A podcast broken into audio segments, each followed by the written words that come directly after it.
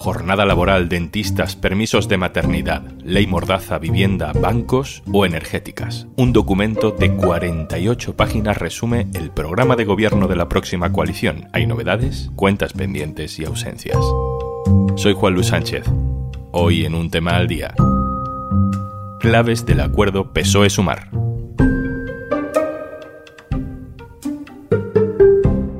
Una cosa antes de empezar. Hola, soy Juanjo de Podimo y aparezco por aquí para decirte que si quieres escuchar un tema al día sin interrupciones, tienes una opción muy sencilla. Regístrate en podimo.es barra al día y disfruta de 60 días gratis de todo el contenido de Podimo en exclusiva.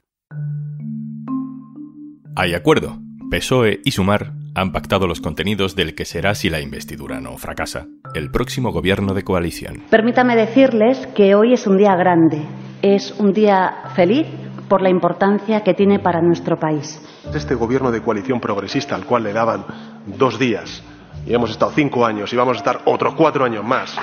No hay reparto de ministerios todavía, pero lo que sí hay son 48 páginas de contenido político que están entre la continuidad con lo que había sido hasta ahora la coalición de izquierdas y varios añadidos relevantes. Vamos a repasar lo fundamental. Íñigo Adurizola. Hola, ¿qué tal? Íñigo se ha encargado de recoger las impresiones de las diferentes secciones del diario.es sobre este documento. Ahora analizamos esa medida de la que todo el mundo habla, la de reducir la jornada laboral, pero Íñigo, cuéntame antes, ¿qué, más hay en este acuerdo que, nos haya llamado la atención, que te haya llamado la atención? Bueno, yo creo que eh, las principales medidas tienen que ver con ámbitos sociales, ¿no? Respecto a, la vivienda, respecto a la sanidad. Me llama la atención especialmente la atención que se le da a incrementar la cartera de servicios y prestaciones de la sanidad pública. Eh, el acuerdo recoge ampliar esa cobertura pública a la salud bucodental, a la salud visual y a la salud mental. Se contempla incluso que eh, la Administración pueda dar ayudas directas para la compra de gafas y lentillas a menores de 18 años. Y en cuanto a la educación, también me llama la atención que se haga especial hincapié en promover una educación basada en la tolerancia y el laicismo o la gratuidad de los libros de texto.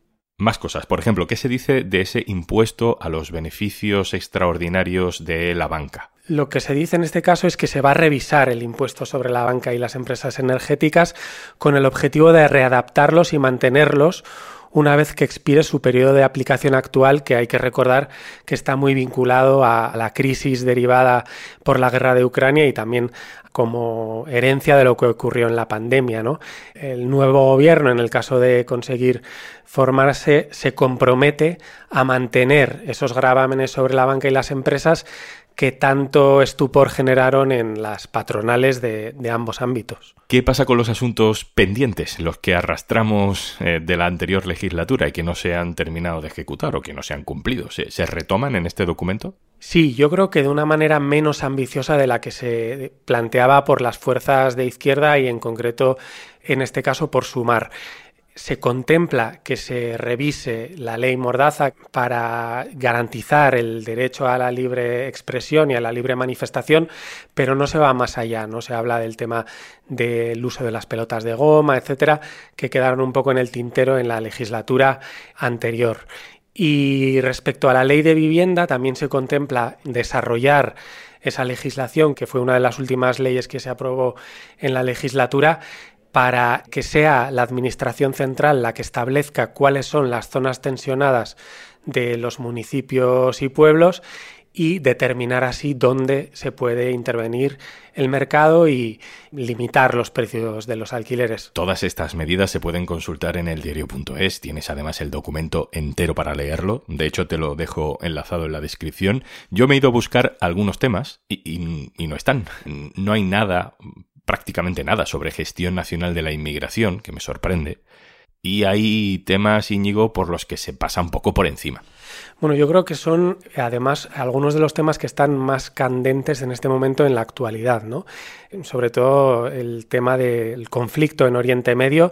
Eh, es cierto que la nueva coalición se compromete a reconocer al Estado palestino, pero no hay mucho más allá en esa materia, ¿no? También en materia de política exterior se menciona que el nuevo gobierno impulsará en la Unión Europea un pacto de migración y asilo, pero eh, no se contempla el fenómeno de la inmigración que en estos momentos eh, estamos viendo que está teniendo una especial relevancia en Canarias como uno de los principales ejes de la política, digamos, interna. ¿no?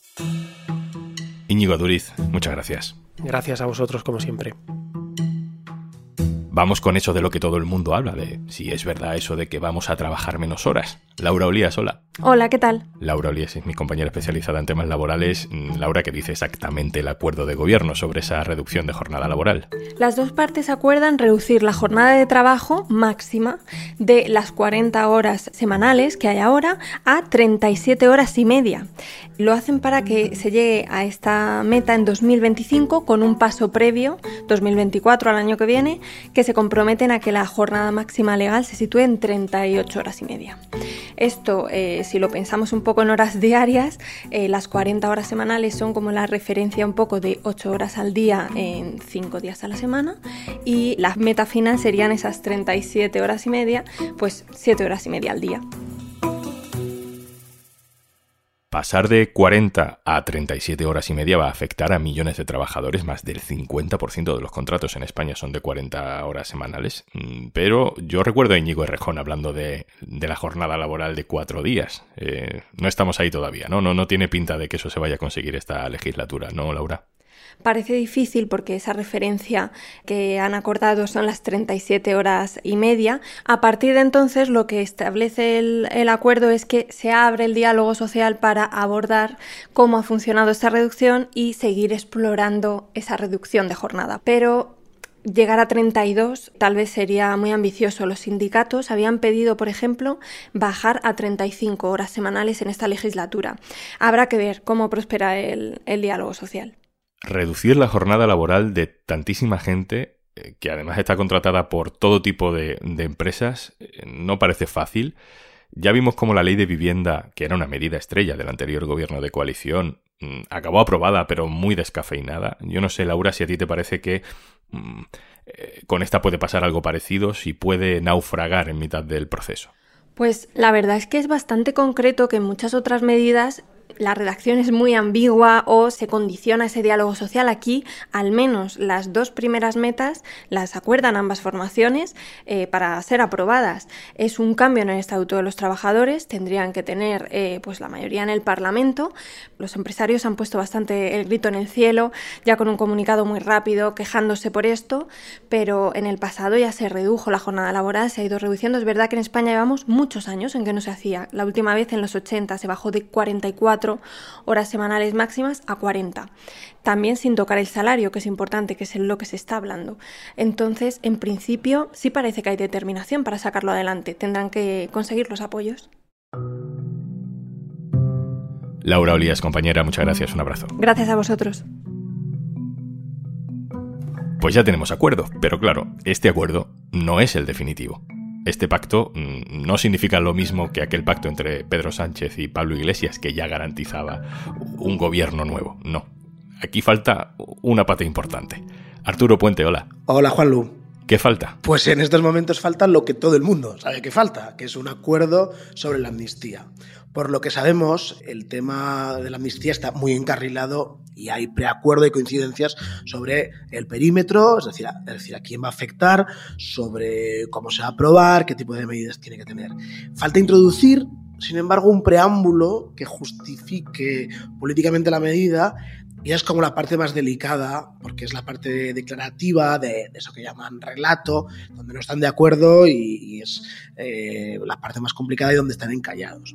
Pero además, Puigdemont reclama desde el primer día dos cuestiones. Una es un intermediario o un relator, que en su caso quisiera que fuera eh, una parte internacional para que garantice el cumplimiento de los acuerdos a los que se lleguen. Esto el PSOE no está en absoluto de acuerdo. Dice eh, cómo va a haber un mediador internacional para acuerdos entre los grupos parlamentarios en un congreso.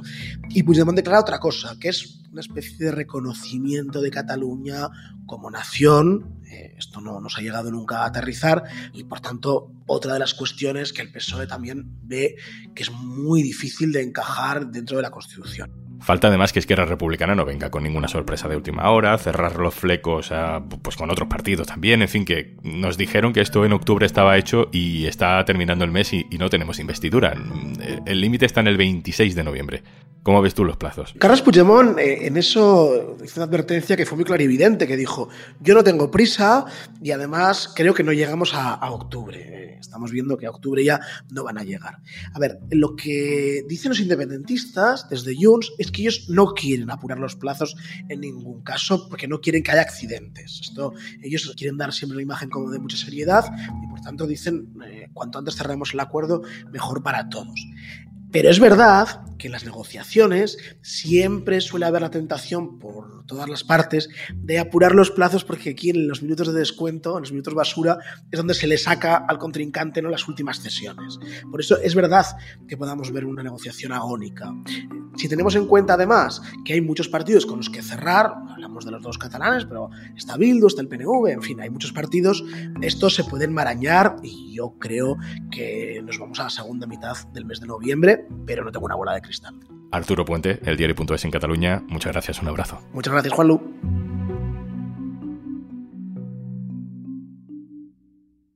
Y antes de marcharnos... Espero que ya sepas que si entras en podimo.es barra al día, te registras en Podimo y te descargas nuestra app, tienes acceso a todos nuestros podcasts y audiolibros gratis durante 60 días. Pero puede que aún no sepas que ahora puedes escucharlo todo también desde el ordenador. Accede a podimo.es con tu cuenta y disfruta de tus podcasts y audiolibros favoritos. Por ejemplo, mientras trabajas. Eso sí, disimula cuando te rías delante de tus compañeros escuchando nuestros podcasts de charlas más divertidas, o si se te escapa alguna lagrimita escuchando tu audiolibro favorito. No queremos incitarte a desconectar mucho del trabajo, pero oye, un poco de compañía te hacemos y la jornada es intensita. Entra en podimo.es barra al día, regístrate en Podimo y escucha todo lo que quieras gratis durante 60 días, en tu móvil y ahora también en tu ordenador. Úsalo con moderación, porque engancha. Yo aviso. Esto es un tema al día, el podcast del diario.es. Si te gusta lo que hacemos, necesitamos tu apoyo. Hazte socio, hazte socia del diario.es en el diario.es barra socio. El podcast lo producen Carmen Ibáñez, Marcos García Santonja e Izaskun Pérez. El montaje es de Pedro Nogales. Yo soy Juan Luis Sánchez. Mañana, otro tema.